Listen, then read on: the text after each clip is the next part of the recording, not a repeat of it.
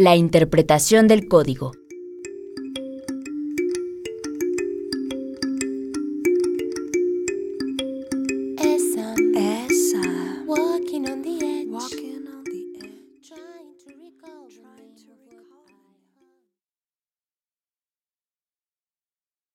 Después del descubrimiento de la estructura del DNA, se desconocía el papel que jugaba el RNA, aunque se pensaba que podía ser un intermediario entre el DNA y las proteínas.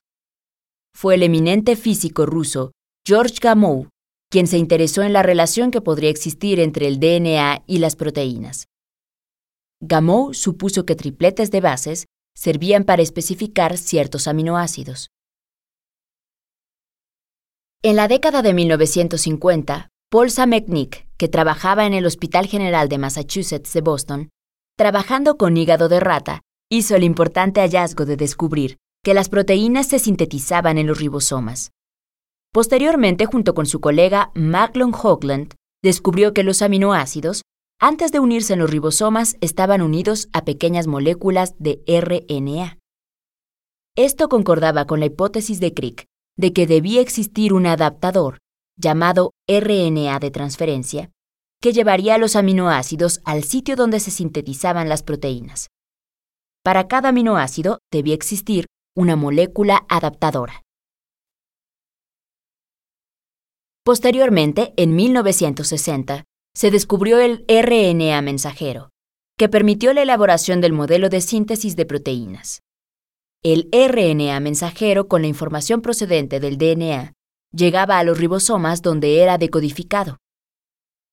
Los RNA de transferencia, cada uno con su aminoácido específico, se unían al RNA mensajero, lo que aseguraba que el péptido tuviera un orden adecuado antes de formar los enlaces peptídicos. Sin embargo, aún faltaba determinar las reglas del código que permitiera la traducción de una secuencia de RNA en una secuencia de aminoácidos.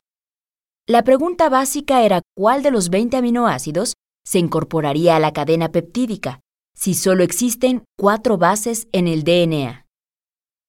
Para 20 aminoácidos harían falta por lo menos tres bases, aunque con estas, la cantidad de combinaciones sería de 64, lo que implicaría que un aminoácido podría estar representado por más de un triplete.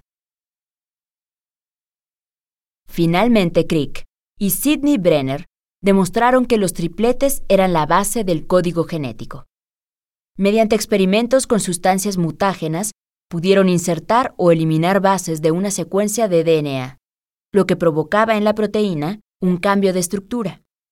Pero las inserciones y deleciones no tenían el mismo efecto si las bases eliminadas o insertadas eran una o dos, lo que originaba un cambio que alteraba el orden de todos los aminoácidos del péptido.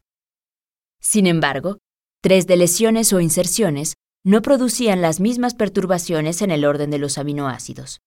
Solamente eliminaban o agregaban un aminoácido a la cadena de péptido.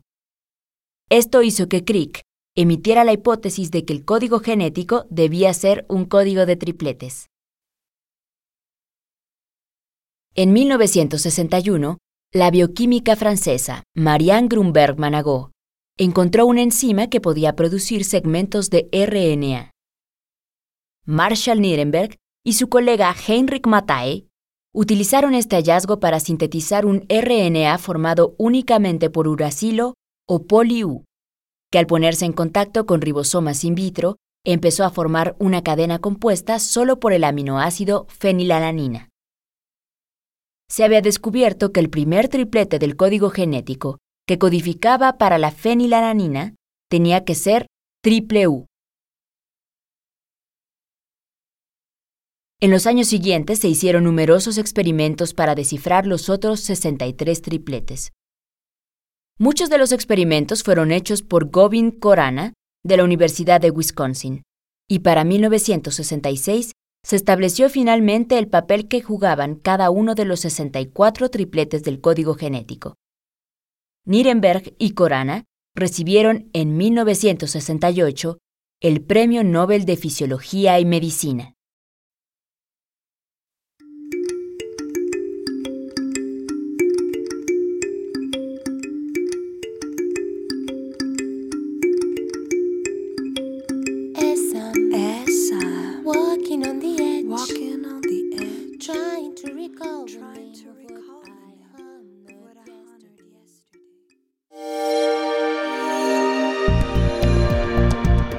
Descarga Cultura. Punto UNAM.